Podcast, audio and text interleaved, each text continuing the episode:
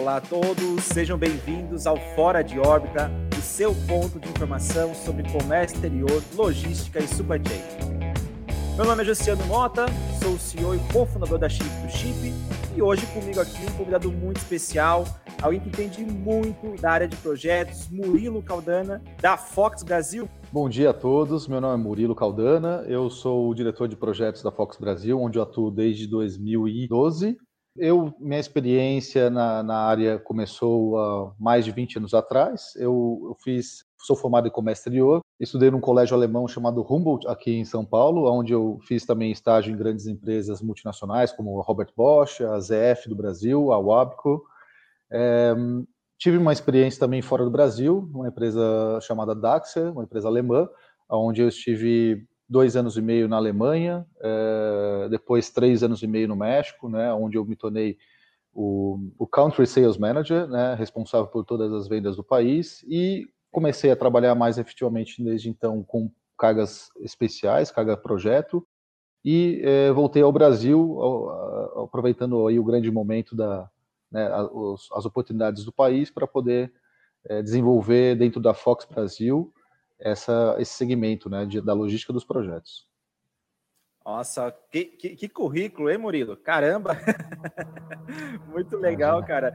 E, e, é justamente isso que a gente vai tratar hoje aqui. O nosso tema hoje são as cargas projetos na importação e o auxílio das tecnologias para minimizar os riscos. Né? Todo mundo sabe que as cargas projetos são cargas diferentes um pouco do que se trata né, quando se fala de carga, ah, é, é um container de 40 dry, ah, é uma carga aérea de uma caixa, né? As cargas projetos, como o nome próprio já diz, são cargas que realmente necessitam de uma atenção muito mais especial, né, Murilo? Até porque normalmente são superdimensionadas, que se chama, que são cargas muito maiores do que o normal, e até para engatar nessa ideia, né, Murilo, já fazendo uma, um questionamento, porque eu sou muito curioso, tá? Eu gosto, eu, nossos convidados aqui, cara, eu exploro ao máximo para justamente para quem está nos vendo, nos ouvindo aqui, entender e tirar todas as possíveis dúvidas que possam surgir nesse tipo de assunto, né?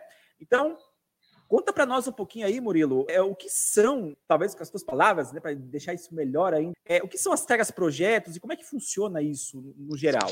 Ok, bom, eu diria que até que um jargão do mercado é chamar cargas projeto, né? Conhecida através dos agentes de carga como carga projeto. Na verdade, nós trabalhando no dia a dia, nós observamos que o projeto, na verdade, é do nosso cliente, né? E nós somos o provedor logístico daquele projeto, né? Então, assim, dentro de, dessa, desse segmento, os agentes de carga atuam justamente nessa parte da gestão completa do, do, projeto do cliente, né? Seja ele uma nova planta, né? Uma instalação de nova planta que demande a logística de equipamentos sobredimensionados ou com superpeso, né? Que não caibam dentro de um container, né? Então, toda essa logística é feita por uma empresa especialista que, que conhece principalmente de gestão de projetos e também de detalhes importantes da, da engenharia, né, que, que garantem a, a, segurança desse, desse, do, da logística desse equipamento. Né? Então, nós fazemos esse tipo de, de, de, logística dentro da Fox Brasil e a gente faz mais do que nada a gestão completa do, dos projetos, né? seja um projeto de, um, de uma planta ou seja um projeto específico de um cliente que está trazendo, por exemplo, um maquinário de importação que não caiba no, dentro do container. Né? Mas não, não nos fixamos apenas nisso, né? Às vezes um projeto ele pode ser composto também de importações, principalmente de containers, né? Então todo projeto ele é, é, nós trabalhamos desde a fase do budget, né? Do, do estudo de viabilidade técnica desse projeto, da parte de desenho e concepção do modelo logístico que vai ser adotado, envolvendo estratégias aduaneiras, mesmo para redução de impostos ou benefícios fiscais, seja de um estado ou mesmo para aquele projeto específico, né? Vamos falar de um parque eólico, por exemplo, onde ele vai trazer uma série de benefícios para o Estado. Então, nós, como todo, damos o, o, o apoio completo, desde a concepção desse projeto até a execução e a finalização da, da parte da logística em si. Entendi. Então, se trata apenas de containers, é, dimensionados, né? Que vai em cima do navio, aquelas cargas grandes. Também existem, então, projetos que são em containers dry, normalmente, e aí a questão do projeto em si, trazer isso, não só contemplando o frete, né, Murilo, mas pelo que eu estou entendendo, também contemplando a questão de análise de impostos, por onde é melhor trazer é, as rodovias que vão ser utilizadas para fazer aquele embarque, aquela, trazer aquela carga, seria mais ou menos por aí, né?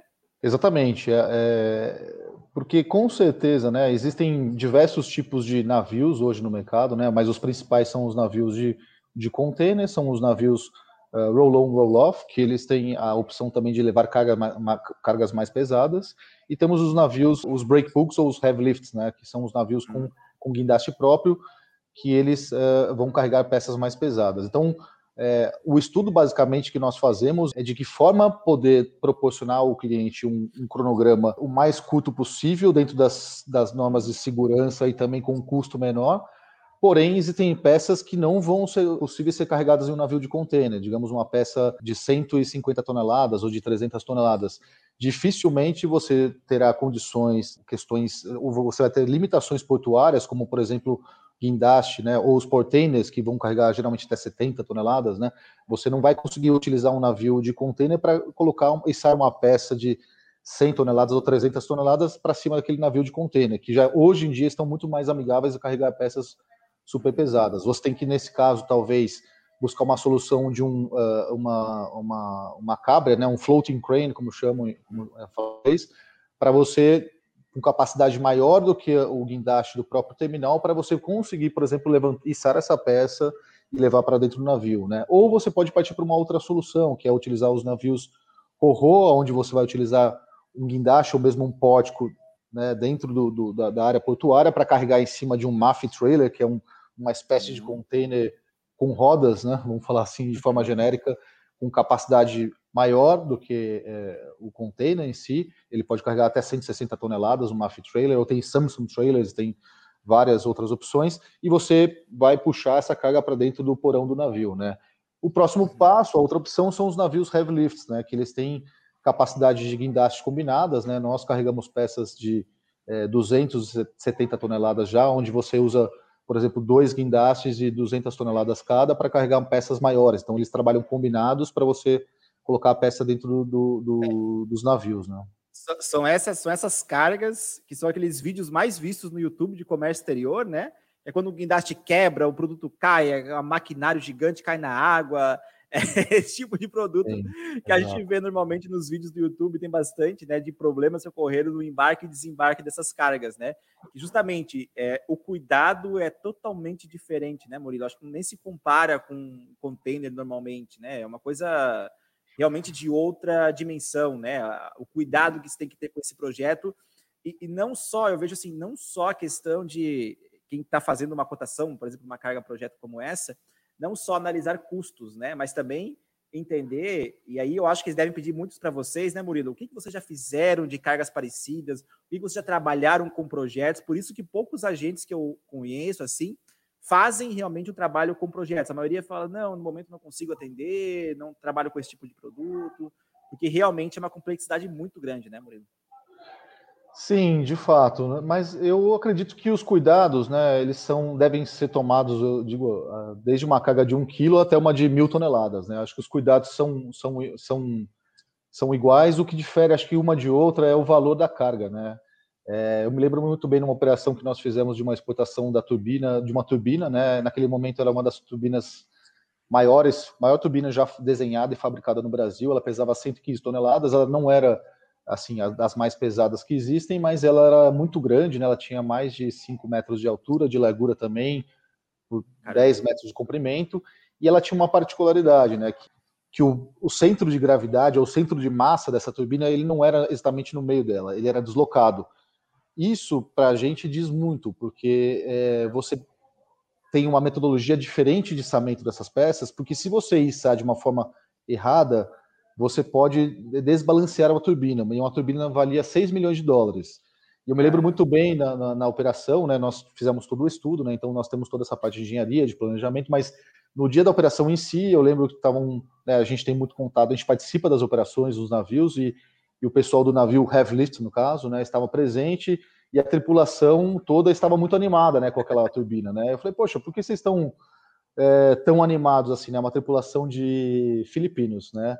Por que vocês estão tão animados com isso, né? Ele falou, olha, que no nosso currículo, quanto maior o valor da carga, maior é a nossa é, forma para o nosso currículo é, é importante, porque existem cuidados especiais e assim qualquer erro é fatal, né? É, é a tripulação troca a tripulação, acabou, entra o seguro e é problema, né? Então, assim, é, os cuidados é, são grandes e eles têm que ser analisados é, com uma equipe técnica muito uh, firme, né? Isso que eu acho que é importante também uh, da parte dos agentes de carga especializados em projetos, você ter um suporte engenharia grande para saber os cuidados de movimentar essas cargas. Eu espero que eu tenha respondido a sua pergunta. Legal. Não, isso mesmo, caramba. É, é cara, é, tu vê, a, a, gente entende, a gente, a gente é, é, vai conversando com as pessoas, ah, a gente acha que entende alguma coisa que é projeto, né? É, e agora você me contando aqui algumas coisas já, eu falei, caramba, é muito maior do que a gente imagina, né? Então, é, esse acho que isso é legal do, do, do, Fora de Órbita. A gente traz aqui pessoas realmente especialistas em cada setor, mas especialistas mesmo, né? Que tenham um currículo de conhecimento desses, desses setores, justamente para trazer coisas que talvez não se é falado por aí, né, Murilo? Eu, eu mesmo, eu, eu acompanho muitos podcasts, muitos webinars, eu não ouço muito falar nas coisas especializadas, sabe? Eu ouço muito uma coisa mais genérica, mas que também trazem conhecimentos muito legais. É, esse dia eu vi uma sobre tributária, é, coisas que deram insights bem interessantes, sabe? Para fazer com clientes e tudo mais. Então, acho que é isso que é o, o principal aqui da nossa conversa. Eu já estou gostando bastante aqui, porque realmente são coisas bem específicas e que até eu é, não sabia de algumas delas. E até para a gente continuar aqui, Murilo, eu queria te fazer uma pergunta bem, bem bacana aqui. É, nesse tipo de carga, né, Quais são os primeiros passos de uma empresa que vai importar ou vai exportar uma peça como essa, como você contou dessa turbina? O que ela deve fazer primeiro na hora de falar com um agente de carga? O que ela precisa ter antes, ou seja, o que ela precisa fazer para ser mais genérico assim? Sim. Olha, eu acho que o primeiro ponto, né, o ponto de partida é ela procurar empresas realmente com, com know-how nesse segmento né, de, de projetos, é, nós sabemos que não são tantas empresas no Brasil, né, mas tem ótimas empresas que fazem esse tipo de trabalho. Então, procurar, primeiramente, é, é, escolher a, as empresas corretas, né, que, que, que tenham know-how, que tenha um time dedicado também a projetos. Eu acho que é importante isso, porque às vezes a pessoa fala que faz, mas ah, não, joga aqui, né, que a gente vai ver no pricing da empresa. Mas não, eu acho que tem, é importante ter de fato um time dedicado a, a esse segmento, né? é, o que mostra também o, comprometimento da empresa, que faça uma análise também financeira, né, se possível, da empresa, porque os projetos, de fato, eles é, são de valores altos, né, é, eles exigem realmente a questão do fluxo de caixa, é um, é um ponto muito importante, eu acho que para você é, saber, é, saber é, estar com a empresa correta, uma empresa sadia financeiramente, né? É que vocês pagam na frente, né, Murilo? Vocês têm que dar um valor na frente para poder, muitas vezes, pagar o embarque, taxas de, origem, destino, também tem isso, né? Exatamente, ela não, não exatamente na frente, mas existe assim, geralmente cada projeto tem um cronograma, nós montamos sempre um cronograma físico-financeiro, né? Então, assim, o projeto ele pode ser é, em um mês ou ele pode acontecer em três anos, dois anos, né? Nós, e, e, de, e o outro ponto que é, que é, é interessante, né, que, eu, que a gente não citou aqui, mas os projetos são também duradouros de longo prazo e a, a, questão de do a, a, gente está, acho que eu diria, no 80% do nosso tempo nós estamos estudando novos projetos e apoiando os projetos dos nossos clientes para que eles consigam viabilizar aquele projeto e de fato acontecer. Então, é, a gente até fez um estudo recente para um projeto que vai de 2025 a 2030. Aí hoje nós estamos trabalhando no projeto de 2025. Você fala, poxa, é, eu preciso ter um time para isso, eu preciso ter especialistas para isso, eu preciso ter engenharia para isso, eu preciso ter um fôlego financeiro para eu fazer visitas técnicas no local, conhecer, uhum. viajar, me deslocar, né? E, e, dentro de, assim da viabilidade, até citando mais um exemplo que eu me lembro que eu participei, nós participamos, acho que foi em 2015 ou 2014, era um projeto de uma termoelétrica é, que seria instalada, muito grande por sinal, seria instalada na região da Amazônica do Peru, na cidade chamada Iquitos, né? E nós fomos uma das empresas convidadas, né, através de uma empresa, um parceiro holandês, né, isso também é importante, um network de projetos a nível global, mas nós fomos através dessa empresa holandesa, é, entramos em consórcio para participar desse projeto e eu pessoalmente fui fazer o estudo de viabilidade no local, né, junto com o nosso engenheiro. E basicamente a solução, a ideia, né, era trazer um, um fazer um charter de um navio de Rotterdam até Iquitos, né, entrando por ali por, pelo rio Amazonas, por, por, pelo Brasil, atravessando até Iquitos dentro da, da, da, selva amazônica peruana, mesmo porque na parte peruana não tinham acesso, né? não tem estradas que ligam o porto de Caial até é, uhum. essa cidade de Quitos, né? ela é isolada no meio da selva amazônica. Então, nós tínhamos ali dentro da, daquele, daquele charter, daquele navio, nós tínhamos é, 80 containers, open tops, nós tínhamos é, alguns motores pesando 125 toneladas, né? E um navio que teria que chegar até lá, né? É, enfim, nós fomos até o local, né? Fizemos todos os estudos e analisamos e apresentamos nossa proposta, considerando que o navio chegaria até realmente aquela cidade, né? E seria descarregado do navio para a balsa e da balsa encalharíamos no, no, na, na, na, própria margem do rio Amazonas, ali como eles chamam, e ali desceriam sobre linhas de eixo, desceriam para a obra, né? E era um, assim, era um caos o lugar, muito barro, muita lama, muito, muita coisa a ser feita, preparada ali, né? Mas, enfim, existia viabilidade. Apresentamos nossa proposta, juntamos todos os fornecedores, fizemos o estudo né, de viabilidade, com tudo certinho, fornecedores, apresentamos uma solução custando, não sei, eram 2 milhões de dólares, né? Uhum. É, comparamos com a segunda opção, que seria o quê? trazer a logística, o navio, o charter até Manaus, de Manaus descarregar em balsas e de balsas de Manaus ir até o interior. Essa solução custava 40% mais caro. O que aconteceu? É, nós perdemos o projeto, porque é, a nossa viabilidade ele era possível na época da cheia do rio, que era de novembro até maio, que eram épocas de chuvas, onde você tinha um calado uh, final de até 25 metros no rio Amazonas, né? E por alguma questão, a empresa que estava contratando era uma empresa de Israel, por algum motivo teve um atraso, e quando eles tomaram a decisão, não teve como esperar a próxima temporada de chuvas. Eles acabaram fazendo esse, esse transporte em junho. Então, nós ficamos no shortlist, porém, nós não tínhamos a nossa opção via Manaus, ela não foi, não, não enfatizamos muito nela, e o nosso concorrente entrou com a opção via Manaus, sabendo que ele apostou que poderia ter algum problema com essa questão né, dentro do projeto, uhum. e ele acabou levando. Ou seja, mais caro, né, é, é, porém viável, né? Então, dentro do, do, cronograma do cliente. Então, são situações que a gente estuda no dia a dia, né? Então, assim, você tem que ter realmente, assim, procura então buscar mais é, é, o, o, portfólio Conhecer dessas empresas, né? Conhecer o fornecedor, perguntar das experiências, é, marcar reuniões, seja um video call, seja presencial, o, o que for, mostre né, a experiência de fato, o currículo do time da empresa também, é, né, qual, o que as pessoas, é, quais projetos participaram, porque não necessariamente aquela empresa é, tem todo o know-how, mas o time que está ali já trabalhou no projeto de Belo Monte, ou trabalhou no projeto, não sei, da, enfim, projetos específicos que ele possa ter um know-how e que também seja especialista no segmento, né?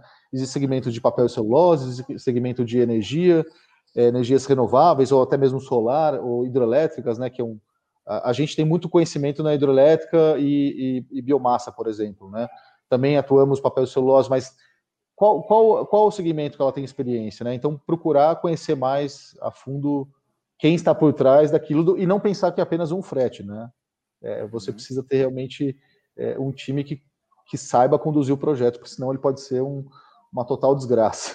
É, eu, já, eu já acompanhei uma vez um projeto de um. Foi no Pará, inclusive, uma mineradora, trazendo um, um maquinário muito grande. Era uma, um trator, uma coisa assim, mas era super dimensionado, um negócio absurdo. Eu nunca tinha visto daquele tamanho. Quer dizer, tinha visto na TV lá nos Estados Unidos, então está trazendo lá, justamente dos Estados Unidos para o Brasil. É, e o transporte dele era superdimensionado, tudo certinho. Eles, eles iam acima dos containers, né? Ele ficava num setor específico. Só que quando chegava, chegou no Pará lá, a ideia do, da empresa era tirar do navio e colocar direto na balsa deles. E pegar a balsa pela balsa e até a mineradora lá. E aí eu lembro que na época é, teve uma empresa que fez os, os, valores ali, eu acompanhei as cotações e tudo mais, e uma delas lançou tipo 50% mais alto que a primeira colocada. E o cara fechou com eles. Fechou com o cara que estava 50% mais alto. E aí por curiosidade, né? Eu estava ajudando ele a encontrar os fornecedores e tudo mais. É, eu falei, cara, mas o que, que deu que você fechou com ele? Ele falou, cara, olha isso aqui. Ele mandou um vídeo desse agente de carga é, fazendo esse processo, já descarregando uma outra carga daquele tamanho, daquele mesmo, um trator muito semelhante, é, há 4, 5 anos atrás do que ele estava trazendo. E aí ele falou, cara, esse cara já fez isso. Esse cara já fez isso, inclusive, com um concorrente nosso. Então, eu não vou arriscar de pegar um cara que nunca fez isso, que não me mandou, não, não me deixou confiante de trazer esse projeto, Mas eu vou pegar esse cara aqui que eu já vi que ele fez a mesma coisa. Então ele já tem até o navio, ele já até me passou, por exemplo, quais navios que fazem a rota lá, Estados Unidos, é, se não me engano era Belém do Pará, quais navios fazem essa rota que são capazes de trazer, ter os guindastes capazes de suportar o peso desse, desse equipamento, para não ter problema na hora de descarregar e tudo mais. Então, assim, olha só como é, não é tão simples quanto as pessoas imaginam, né? Existe não só o custo, mas também você ter o estudo lá do começo e falar, cara, para esse cara, para não haver riscos, para não haver problemas, tem que ser nesse navio que vai sair daqui a 50 dias que seja, mas é esse navio que tem que pegar, porque daí vai acontecer isso, isso aqui. Então, assim, realmente é um outro mundo, né, Murilo? É, é uma parte logística bem diferente do que a gente conhece habitualmente, né? É, é muito bem colocado e complementando o que você disse, né? É, é algo muito importante, né? Uma vez que, que né, uh, os clientes tenham fechado, né, com certo agente, solicitem um documento chamado Method of Statement. O Method of Statement é basicamente isso, né? É um desenho das operações, do passo a passo, de como vai ser realizado, né? Porque é, no projeto não existe a possibilidade de você, olha, ah, não sabia, ah, então, assim, o estudo prévio é importante e apresentar um method of statement, onde você vai detalhar passo a passo dessa operação e descrever, é, inclusive com desenhos de é, planos de içamento, detalhamento técnico, para você saber, opa, aquele navio com capacidade que vem nessa rota, que é, é, o segundo navio que vai chegar nas datas que eu preciso, ele tem capacidade de guindaste e ele tem também, inclusive, até o, o lifting beam, né, o spreader, ele tem o balanção é, adequado para içar a minha carga, porque às vezes você pode ter guindaste, mas você, se você não tiver equipamento a bordo, isso nós já tivemos casos, né, onde nós previamente aconteceu, nós levantamos esse tipo de informação e nós tivemos que fazer uma locação de equipamentos para operar uma balsa para uh, fazer uma, o içamento de uma prensa, né? Eram, eram manilhas, né, de fato, eles não tinham no navio as manilhas com a capacidade que nós precisávamos, de acordo com peso da peça, centro de gravidade, para garantir uma operação segura, né? Porque o gerenciamento de risco é muito importante e as seguradoras elas conhecem bem disso, né? Então, assim, é, que tenha um agente de carga também, não só que tenha um seguro com a pólice grande, mas que tenha todo esse gerenciamento de risco que é feito pelo time de projetos né, da empresa, né, do agente de carga, no caso. Muito legal. Não, e até entrando um pouco agora nessa parte, Murilo, da, da questão do frete como um todo, né? É, Quais principais pontos que você vê hoje que as empresas devem estar atentas ao negociar esse frete com os agentes de cargas, né? A gente já falou de alguns aqui, mas você lembra de algum outro aí que você acha que seja importante estar atento? Existe alguma taxa? Porque assim, eu sei que o agente de carga não vai fazer isso ganhando pouco, porque realmente é um risco para todo mundo, né, Murilo? A gente sabe disso. Mas existe alguma coisa que esses caras podem, que as empresas podem é, encontrar ali para negociar melhor esse frete? Pra, o que, que, pode ser melhorado nisso aí? Eu tô, eu tô sendo aqui advogado do diabo, né? Estou perguntando Sim. coisas do que você está vendendo, mas eu quero entender também o que, que as empresas podem, talvez, é, melhorar nos custos, né? Para ter um frete mais viável. Sim, eu, eu acho que assim um, um, grande ponto de partida é ter informação, né? Eu acho que todo, todo estudo é, detalhado existe assim um budget para, olha, eu preciso de uma ideia, perdão, para mandar esse transformador aqui de 200 toneladas do ponto A ao ponto B, ok. Mas, assim, informação técnica, né, um desenho técnico da peça, né, por parte dos clientes, nos providenciar um desenho técnico da peça, onde indique o centro de gravidade, os pontos de içamento e pontos de amarração. Eu acho que é um ponto grande de partida. Se puder informar o valor da carga também, ótimo, né? Saber também, claro, o Incoterm, isso é, é básico, mas também o ponto de exato de coleta e o ponto de entrega, né? é, falando né, coisas simples, mas assim, isso pode mudar totalmente, pode se tornar inviável um projeto, né? Nós já recebemos solicitações, olha, a peça tem 5, 6 metros tal. Eu, a gente, olha, as pontes no Brasil, a, a norma né, das pontes do Brasil, elas têm 5 metros 50 de altura, né? E mesmo assim você tem que fazer um estudo de rota para ir lá medir, para ver, né? Às vezes ela é recapeada, às vezes acontecem coisas, mas assim, nem todas são dessa altura, mas assim, é, até mesmo para sair uh, de uma planta uma vez, nós tivemos que comunicar com a empresa de telefonia, a empresa de energia, levantar fios, porque quando você coloca essa peça de 5 metros em cima de uma linha de eixo que vai ter mais 80 centímetros, 80 centímetros a um metro, você vai passar da altura já dos fios, né? E você não pode sair é, passando em cima dos fios, né? Tem aqueles catafios que são colocados em cima das cargas, mas eles são apenas para desviar um pouco dos fios, mas você tem que informar a empresa, por exemplo, de energia, então tudo isso influencia no, no, no custo, né?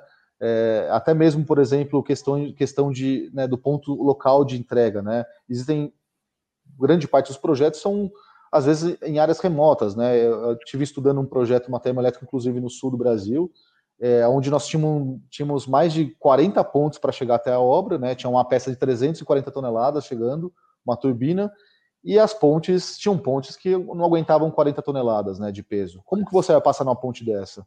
É, então, saber exatamente o ponto exato de, né, geralmente o pessoal passa coordenadas no mapa, né? É, então, é, no Google Earth, por exemplo. Então, saber o ponto onde você vai coletar e entregar vão influenciar no preço e vão evitar surpresas lá na frente, falar, puxa, não sabia disso, né? E às vezes nós tivemos casos na Guatemala onde nós tivemos que nós levamos um gerador de 94 toneladas e nós tivemos que reforçar duas pontes. E reforçar pontes não custa tão pouco, né? Você tem que levar uma engenharia, engenheiro civil, você tem que preparar estruturas de aço, né? E ter é, é, autorização dos órgãos pertinentes, né? Às vezes, por exemplo, no caminho do, da entrega né, do ponto específico, você tem um, uma árvore que você não pode remover aquela árvore, você não pode podar aquela árvore, você precisa de uma licença ambiental para aquilo. Então, assim, tudo isso, conhecer o ponto, né, então, um ponto exato de coleta de entrega é, é importante e detalhes técnicos da carga, né? Bem como é, é, a época quando vai acontecer, né? Porque existe época de chuva, existe época de neve. Né? Nós estamos num projeto de uma hidrelétrica lá em, em, no Canadá. É, nós estamos aí desde de outubro com problemas no cronograma, afetando, que afeta em custos também, porque nós não conseguimos chegar até o job site, que ele é no meio do, do, de uma região né, é, afastada, lá perto de Vancouver, e é, uma, é um lugar que está totalmente congelado, né? É muita neve, é muito frio, então isso afeta também, né? Então todas as variáveis são importantes, a gente vai estudar com base nisso, mas a princípio o desenho técnico, centro de gravidade, pontos de içamento, pontos de amarração, valor se possível, para a gente poder estimar um, um, né, as, essas armazenagens que são variáveis, e o ponto exato de coleta de A a B, né? Entrega, uhum. coleta e entrega. Muito legal, muito legal. Não, são detalhes realmente interessantes, é, porque, é como eu falei no começo, é muito mais complexo do que a gente imagina, né?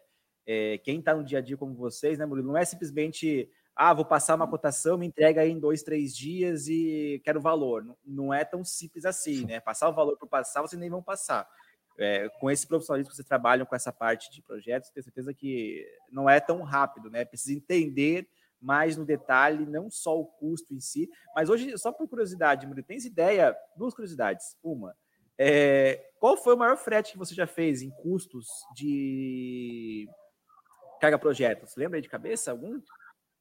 Olha, contratos temos em valores altos. Agora, frete marítimo, eu me lembro, uh, são os afretamentos, né? Tivemos da China, tivemos para Venezuela afretamentos. Então, assim, os afretamentos de 100 mil dólares a 300 mil dólares, né? Um frete marítimo, né? Apenas o frete marítimo, né? Fora a outra, as outras pontas, né?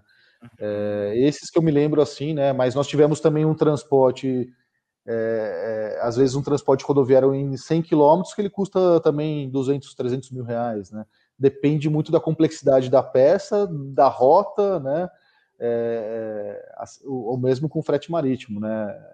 Então, assim, eles, os contratos podem variar, né? De desde 10 mil reais até, não sei, 10 milhões de reais, né? Ou mais, né? Depende do tipo do contrato e depende da sua participação dentro daquilo, né? Mas assim, assim, é, por isso é muito difícil você, olha, me passa um preço amanhã. A gente consegue até apoiar, né? Olha, mais ou menos, olha, considerar tanto, né? Em 24 horas a gente consegue passar um budget, né?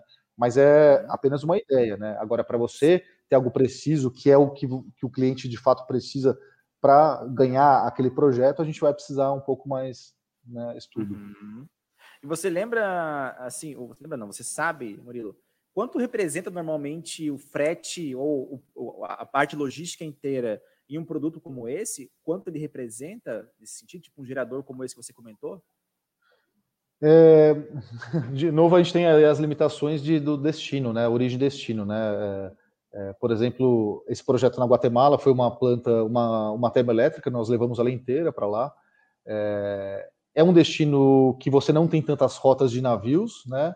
É um destino onde você tem poucos fornecedores especializados em, em, em transporte especial e o, os acessos, né? É uma região de terremoto, de vulcão, pontes, uma infraestrutura diferente do que nós temos, é, vou falar no Brasil ou nos Estados Unidos, por exemplo, né?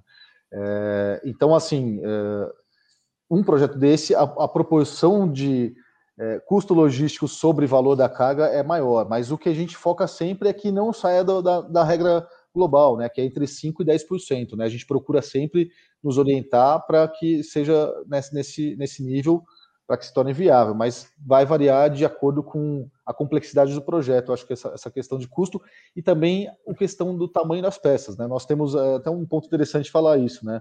É, nesse projeto específico, né, como tinham muitas variáveis, né, até de, de altura de passarelas tudo mais, foi se tomada uma decisão de, por exemplo, seccionar peças para você conseguir reduzir custo logístico né, e tendo custo extra depois de soldar essas peças no, no, no próprio uh, job site lá, mas onde você assim. consegue assim. ganhos, né?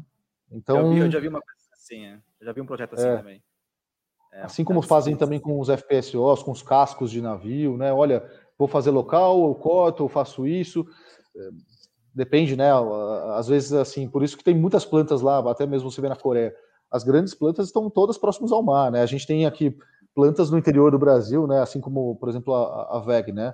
É, ela foi instalada ali porque ali começou, mas o ideal não seria ela estar já dentro do porto, numa área. É isso que, que é, seria muito mais fácil, né? Porque todo esse uhum. caminho ele custa, né? E ele tem restrições, né?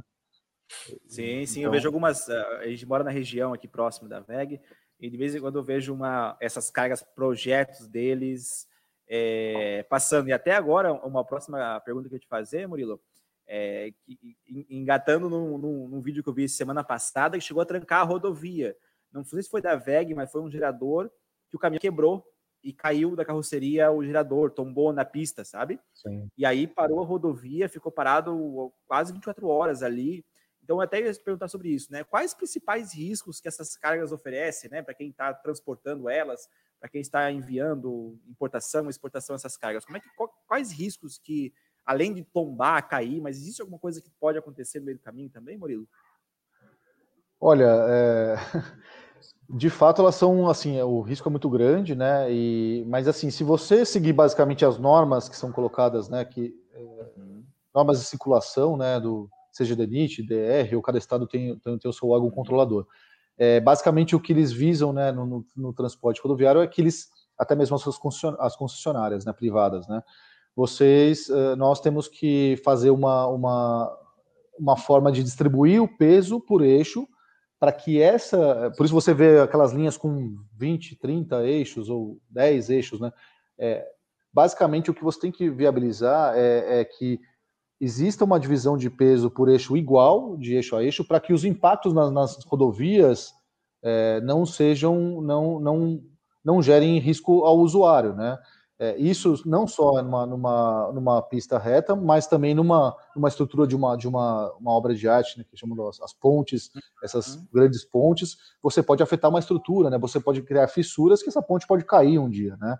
Então, assim, é, basicamente, você seguir esses eh, regulamentos né, é, das rodovias, você consegue é, já gerar um, um, um, minimizar os impactos, né? Bem como ter um time também, como falar, de engenharia que estude ao certo o posicionamento dessas peças dentro dessas linhas, em cima dessas linhas de eixo, que façam uma amarração adequada, porque nem sempre né, nós temos cálculos para fazer o ângulo, por exemplo, daquelas correntes. Não é que a corrente é colocada lá, amarra aí, né? Ela tem um ângulo certo, ela tem um, uma especificação daquela corrente, é, ela tem um, um tipo de é, você tem que usar um tipo, dependendo do tipo do equipamento, você tem que usar um tipo de é, manta ou, ou, ou, mesmo uma madeira ou algo que for específica para que o, a, a, o atrito dela com a, da peça com a linha de eixo, né, ela seja gera um coeficiente de atrito que você possa minimizar esses impactos. Por isso que eu comentei sobre o Method of, of Statement, né, que é um documento que nós é, né, trabalhamos para os nossos clientes, onde quando, quando eu vou fazer algum tipo de transporte desse, nós temos que calcular tudo isso, né? E não só peças super pesadas, que, que eu acho que são as mais complicadas, mas também peças superdimensionadas, né? Que você pode, perdão, você pode, por exemplo, um mau cálculo, né? Ou estimar um veículo errado e não ter os cuidados com o batedor, com isso, você pode bater com a carga dentro de uma ponte e gerar um acidente na rodovia, né? É, ou mesmo, né, nesses casos da, da VEG, eu não sei o que aconteceu especificamente com essa, esse transformador, né? Eu vi essa, essas imagens também, mas é, também quais são as condições de, de, de, manutenção do equipamento, né? Porque ali aquelas linhas de eixo trabalham com, com fluidos, né? Com óleo passando de um lado para o outro, distribuindo, é, mais ou menos distribuindo através de pressão ali com óleo o peso. Será que aquele equipamento estava totalmente com a manutenção dia? Será que não tinham pneus furados? Eu não sei, isso eu já não sei, né? Tô, são alguns pontos sim, que pode ser. Sim, então, mas assim, um checklist também antes de, de sair esse transporte, né? São ali 70 pneus que você tem ali, não sei, 80 pneus. Revisar um a um, você tem que ver as condições, fazer, eh, pesar esse, esse, esse, esse componente inteiro, né? Saber se o peso realmente de fato está 100% correto, né? Do, do próprio equipamento, porque você dimensiona o, o, o, equipamento de transporte conforme o peso aferido pelo fabricante. Né? Uhum. Então, o peso está batendo, está tudo 100%, porque são coisas que você vai fazendo para minimizar esses riscos, mas é, de fato o risco ainda existe, né? Porque vamos supor é, uma freada brusca, né? Ou até mesmo vi um acidente que aconteceu próximo a PC uma vez, não, não, não foi nossa, mas eu vi um, é, esse vídeo de, uma, de uma, um moinho de, um, de uma planta de para uma planta de cimentos ele pesava, acho que 200, quase 300 toneladas, é um moinho bem grande. Uhum. E, e, justamente tinha uma passarela no ponto e o motorista tomou a decisão de é, pegar a via ao lado, né? Eu acho que isso estava dentro do escopo dele, né? Dentro do, do, do, do estudo de rota dele, pegar o ponto ao lado para você desviar dessa ponte. Só que nesse desvio, é, eu acho que talvez ele entrou não no ângulo correto e tinha um, uma um pequeno sobressalência entre a pista e o, e o acostamento, né? Era coisa pequena, porém nisso, com o peso concentrado em cima com 300 toneladas, aquele equipamento foi aos poucos fazendo assim, ó, pu, pu, pu, pu, pu, pu virou, não teve volta.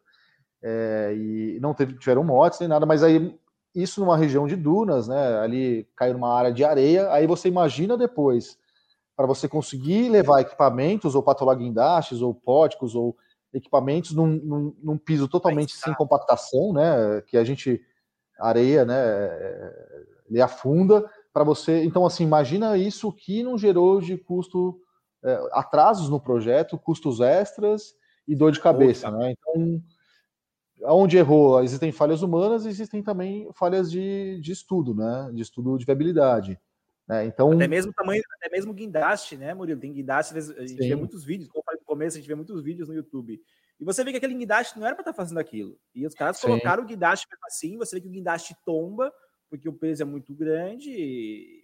É meio que assim, cara, isso vai, vai dar ruim isso aí. Os caras fazem mesmo assim, não, não, não. É o custo, tá dentro do, do budget aqui da empresa, é isso mesmo. Né? Você vê Sim. virando o guindaste, e aí o cara não, né? Imagina, é, é um equipamento como esse, tá falando agora no transformador caiu no chão ali, e com certeza tem, tem um, um peso, né, por cima dele, entortou, quebrou alguma coisa por dentro, vai ter que voltar, fazer toda a análise. São meses. Ficou para daí sim novamente embarcar, e pode ir meses, como você falou, pode ser meses fazer isso. Então, não são tão simples como a gente imagina, né, Murilo?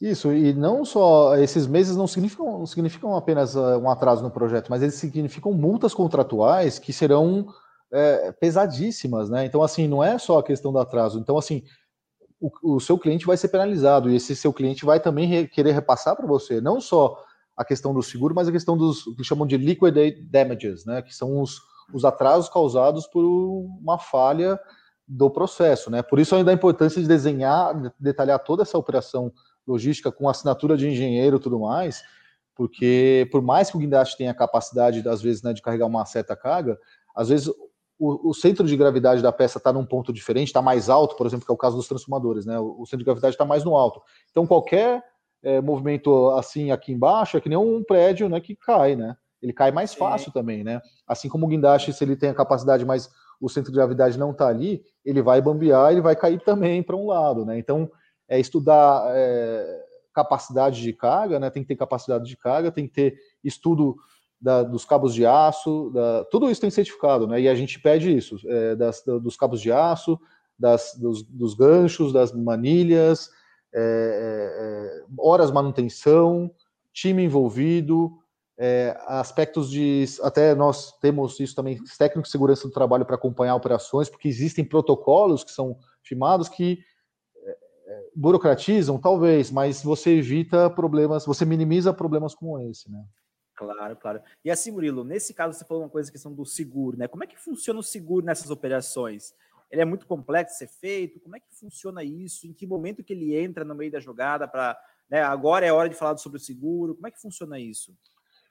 Olha, é, realmente é um complexo, né? Porque, é, obviamente, as seguradoras, né, elas, elas, enxergam esse tipo de carga, dado ao, ao, não só o valor, mas a incidência de problemas, elas enxergam de uma forma mais detalhada, né? Então, a seguradora para nós até é um aliado, né? A gente faz um estudo né, é, é, prévio junto com a seguradora e analisado de acordo com cada tipo de projeto, né? Tivemos um projeto também, por exemplo, uh, onde nós desmontamos, né, uma linha de produção, incluindo prensas com até 120 toneladas, uma, é, uma, desmontamos algumas células de produção automotivo é, dentro de uma planta, é, isso no interior de São Paulo, onde essa planta funcionava com três turnos, empilhadeira passando de um lado para o outro, a gente com peças sendo forjadas nas nossas costas, né, com assim saía aquele tarugo vermelho quente ainda ali.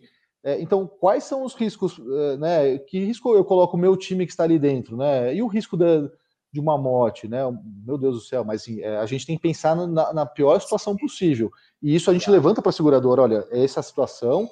Então, assim, a, a, naquele caso específico, a gente fez um seguro risco engenharia, risco obra, né? Que é um seguro que não é normal no agente de carga, mas assim, e nem todos os agentes de cargas entram nessa parte, né? De desmontagem de plantas, embalagem, tudo isso, né? Movimentações, mas são seguros que não são normais no dia, normais no dia a dia, né?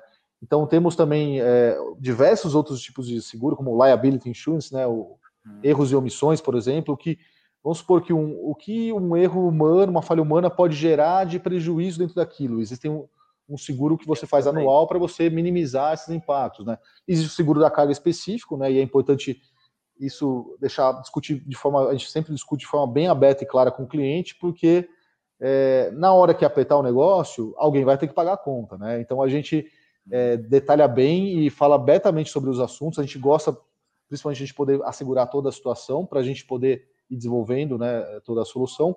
Mas é, nem sempre o, o, cliente fala ali, opta tal. Mas então tá, então abra sua pólice, vamos discutir, vamos ver o que está incluso, porque vão existir riscos, por exemplo, lá em El Salvador ou lá em Angola, que você tá, vai estar coberto de fato, uhum. né? Então a gente. É, e se não está coberto, ok, eu entro com o meu. O importante é não deixar é, o, o, cliente descoberto. Né? Então a gente é um tema assim, bastante discutido é, no dia, nosso dia a dia e de forma muito aberta. E não, a nossa ideia não é, olha, eu quero ganhar com seguro nem nada. A ideia é o seguro nos apoiar para a gente minimizar em conjuntos os riscos, sim. que é o gerenciamento de risco, né, de fato. Sim, sim, sim. E até uma curiosidade, né? Por exemplo, quando a gente faz um seguro é, de carro, né, ele representa, sei lá, 2, 3, 4% do valor do veículo, né? Quando a gente faz de moto, 30, 40% muitas vezes, é algo absurdo, né? No caso, hum. fazer uma analogia com o que a gente está falando aqui, né? No caso, por exemplo, de um container, eu sei que mercadoria normalmente é 0 ponto alguma coisa, 0.13, 0.30, vai de acordo com cada mercadoria. No caso de cargas projetos, pelo risco ser muito maior, né? É, qual que é a média hoje? Eu sou curioso por valores, eu adoro saber de valores. Então, qual que é a média hoje do, da mercadoria? É zero ponto alguma coisa ou já passa de 1, 2% do produto?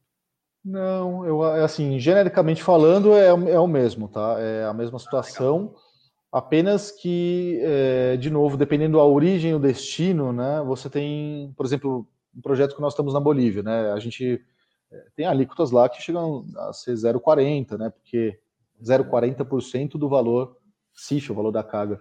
Porque você vai passar em regiões que tem estrada de terra. Acho que você já deve ter visto alguns vídeos lá. Sei, com os ônibus passando em alguns lugares ali. A carga vai passar por ali também. É, é, depende, pode acontecer isso, né? É uma exposição, né? É questão também de infraestrutura tal. Então, assim, risco né, de, de roubo. A gente teve, por exemplo, um, um, é, é um equipamentos pesados e, e, e, e grandes, né, que foram embarcados para o Porto do Rio de Janeiro que tiveram uma alíquota diferente quando eu embarco para Santos, né? Pela questão do trajeto que ele passa ali e uma zona de conflito, né? Então, é, isso afetou em 0,10, era, é, nós estávamos com uma alíquota de 0,15 e eu tive que pagar 0,30%, porque uhum. passou naquela região e o seguro vê que, né, aquela região é a mais arriscada. Então, assim, é, vai variar de acordo com origem e destino, né? Mas geralmente aplica-se o básico, que é, vamos falar assim, 0,10, 0,15, 0,20, dependendo é, o, o, mercado, né? Não tem nada específico. Mesmo com o risco, então, ele não diferencia muito. É muito semelhante ao que é um container, por exemplo. Não tem essa distinção tão alta, sendo diferente. Não, no transporte principal, né? Mas aí, que, como eu disse, tem outros é, seguros que são aplicados para diversas situações que envolvem dentro do projeto, e esses sim são alíquotas diferenciadas, né? Que nem nós tivemos lá é, risco engenharia, risco obra, né? Que foi um trabalho específico que nós fizemos com um time subcontratado nosso que esteve desmontando durante seis meses, desmontando equipamentos à altura, né? Com plataformas, com todas as regras, né? EPIs, é, tudo seguindo, a, digamos, as normas é, globais ou até mesmo daquela empresa específica, mas existia um risco maior. Então, para aquela, aquele seguro específico, foi um seguro em cima do trabalho realizado ali, ali, dentro, né? E um trabalho considerando um risco de vida, não é, não é um, nem um risco de, né, da carga especificamente, né? Que pode afetar todo o projeto. Então, existem diversas situações, mas o principal é isso, né? O seguro não altera tanto, a não ser que seja uma carga super né, valiosa para um destino super complexo. Né? Não, legal. Muito bom, Murilo. Eu, cara, quem está nos vendo, nos ouvindo aqui, tem certeza que gostou bastante, porque muita informação é valiosa, né, para quem está começando agora, às vezes, fazer uma importação ou exportação de uma carga projeto, ou quer se especializar na área também, né, Murilo? Então, vai ouvindo aqui nossa conversa, com certeza vai se inspirar aí para buscar mais conhecimento, e é isso que eu acho que faz o Fora de Obras ser, ser, um sucesso aí por conta dessas novidades e por conta das curiosidades que a gente traz aqui nas nossas conversas, né? A gente conversa justamente com os agentes de cargas, com as transportadoras, porque vocês nada mais é, do que ninguém sabem exatamente o ponto a ponto dos projetos, das cargas, como é que funciona, peculiaridades e trazendo especialistas nessas áreas também. A gente fica muito feliz aqui com a tua presença, Murilo. A gente vai se encaminhando para o nosso final. E antes disso, eu queria te perguntar uma coisa. É, você deu vários exemplos de projetos aí, né, que a Fox está envolvida. Eu queria saber, além disso tudo que você já conversou com a gente aqui hoje, Murilo, o que, que faz a Fox ser diferente no mercado? Por que, que alguém deveria cotar com vocês? É, acho que demos bastante motivos, mas eu quero ouvir da tua, da tua palavra. Por que, que a Fox deve ser contatada em caso de uma carga projeto, como a gente conversou aqui? Olha, é difícil falar, né? Na verdade, assim, nós somos mais de, de fazer, de fato, né? Eu acho que nós gostamos muito, de, somos apaixonados, digamos, por, por, por, esse segmento, né? A gente é, vem especializando muito nisso, nós estamos há quase 20 anos no mercado, né? E cada vez mais a gente vem crescendo e sendo respeitado, né? Tendo referências, no, sendo referência no Brasil nesse segmento. É, basicamente o que nós temos é, é um time é, especializado com muita experiência, né? É um time com experiência em diversas outras, é, é, dentro de diversos segmentos de projetos, né? Nós temos uma cobertura hoje na região, é, nós atuamos no Brasil todo, né? Temos um escritório agora em Curitiba, outro em Belém, especializado em projetos em Belém também. Então, que atende no, toda a região norte, nordeste. É, então, isso, né? Nós temos um time adequado, né? Nós temos é, a vontade de seguir crescendo, né? E, e a nosso foco é 100% Brasil, né?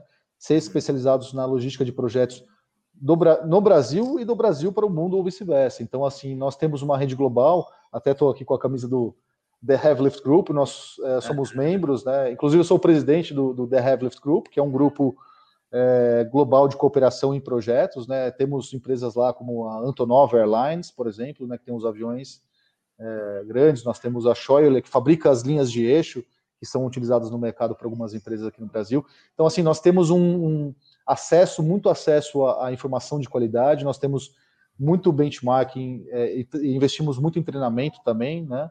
Então, basicamente é isso, né? Nós é, conhecemos da logística, conhecemos os riscos, sabemos desses riscos e trabalhamos para minimizá-los, e o preço tem que condizer com, né, é, Não é que nós temos, olha, as grandes margens, o projeto é isso, é aquilo.